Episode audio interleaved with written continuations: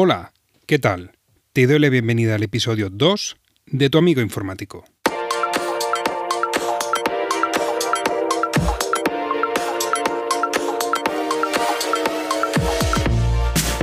En este episodio vamos a hablar de lo que son los NAS y lo que podemos hacer con ellos. Para quien no me conozca, me llamo Pedro Castellanos y soy informático. Actualmente ofrezco soporte técnico remoto tanto a particulares, autónomos y empresas. Puedes encontrarme en soporte.io y si me quieres escribir, puedes hacerlo a soporte.io barra contacto. Como te he dicho al principio, vamos a hablar lo que es un NAS. Y un NAS es un dispositivo que está pensado para funcionar las 24 horas del día, los 7 días de la semana. Normalmente tienen un consumo muy bajo y su principal función es almacenar datos y hacer copias de seguridad, es decir, un ordenador con unas funciones muy determinadas. Principalmente tenemos la marca Synology y QNAP, aunque también existen NAS de marca Asustor o Asustor, no sé cómo pronunciarlo, Western Digital, Zixel o una que acabo de ver en Amazon que se llama Buffalo.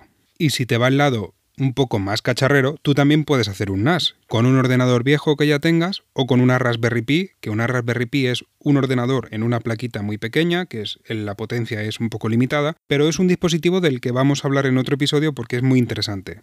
La forma de hacer tu propio NAS es instalando un sistema operativo dedicado al almacenamiento de datos, como puede ser OpenMediaVault o OwnCloud. En este episodio me voy a centrar en Synology, porque es de lo que yo os puedo hablar, que es lo que yo uso a diario, es lo que doy soporte técnico y es lo que es el que suelo instalar y el que suelo configurar. También un par de veces he tenido que configurar un QNAP y al final más o menos todos se parecen.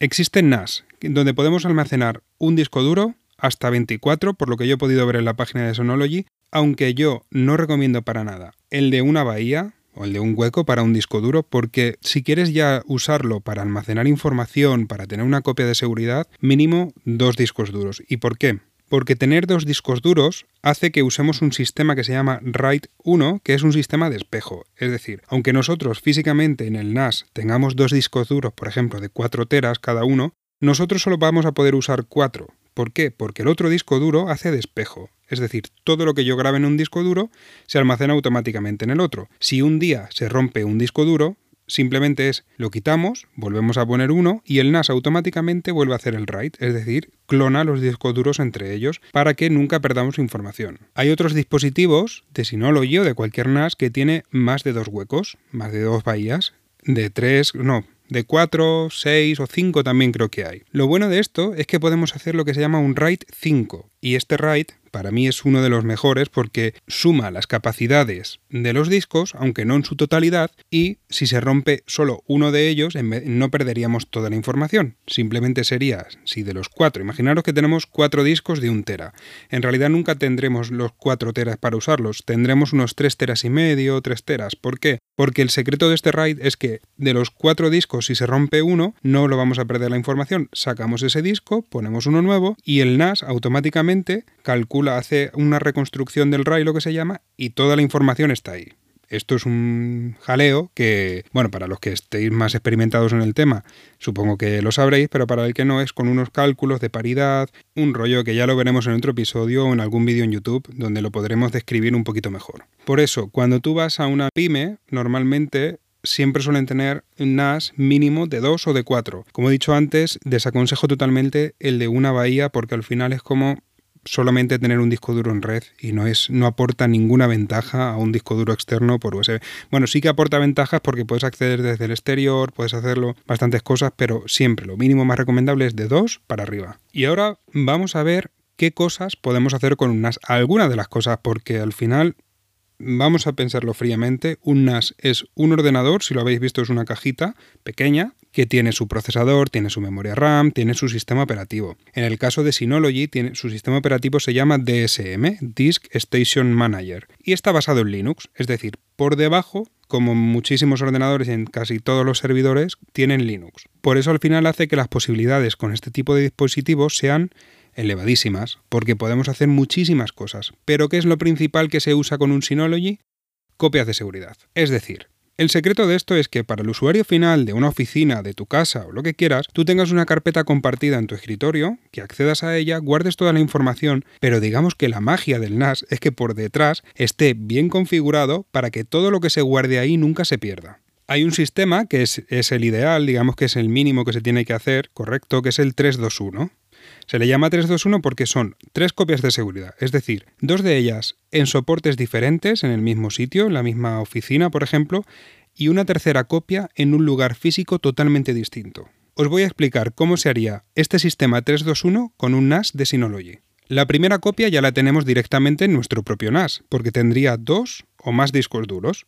Es decir, al tener un RAID ya estamos haciendo un backup en el propio NAS de nuestra información en varios discos. Después vamos a usar una aplicación que se llama Hyper Backup o Hyper Backup que sirve para programar nuestras copias de seguridad tanto en un dispositivo externo como puede ser un disco duro USB como en otro NAS que esté en otro punto remoto o incluso con una nube como la de Synology que se llama C2 o en Amazon Web Services, en alguna que queramos. Teniendo este sistema, con una copia totalmente externa a nuestra localidad principal, puede ser que, por ejemplo, haya un incendio en la oficina, se pierda toda la información local, pero al tener una en otro punto totalmente diferente, siempre podemos recuperar esa información.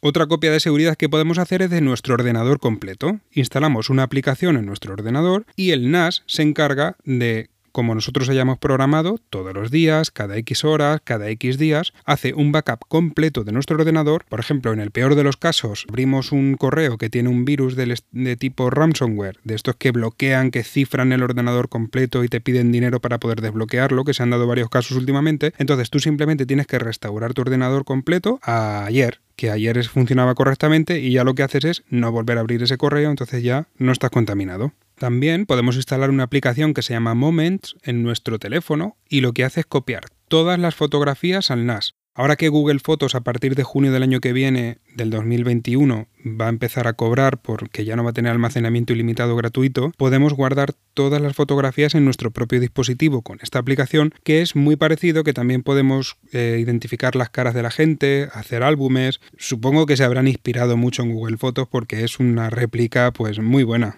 Otro uso que tiene Synology se llama Synology Drive, que es como nuestro propio Google Drive, como un Dropbox. Instalas una aplicación en tu ordenador, entonces tienes esa carpeta compartida. ¿Y qué es lo que puedes hacer con esa carpeta? Pues puedes compartir un enlace con alguien, todo lo que grabes ahí puedes acceder desde el teléfono móvil y siempre vas a tener a mano la información. Vamos a ver la ventaja principal que tiene de esto con respecto a un Google Drive, con respecto a un Dropbox o lo que sea, es que al final somos dueños de la información. No nuestros datos no los dejamos en un servidor que el propietario en realidad es Google. El propietario de esta información vamos a ser nosotros porque se va a almacenar en nuestro servidor local y solamente nosotros decidimos lo que queremos hacer con ello.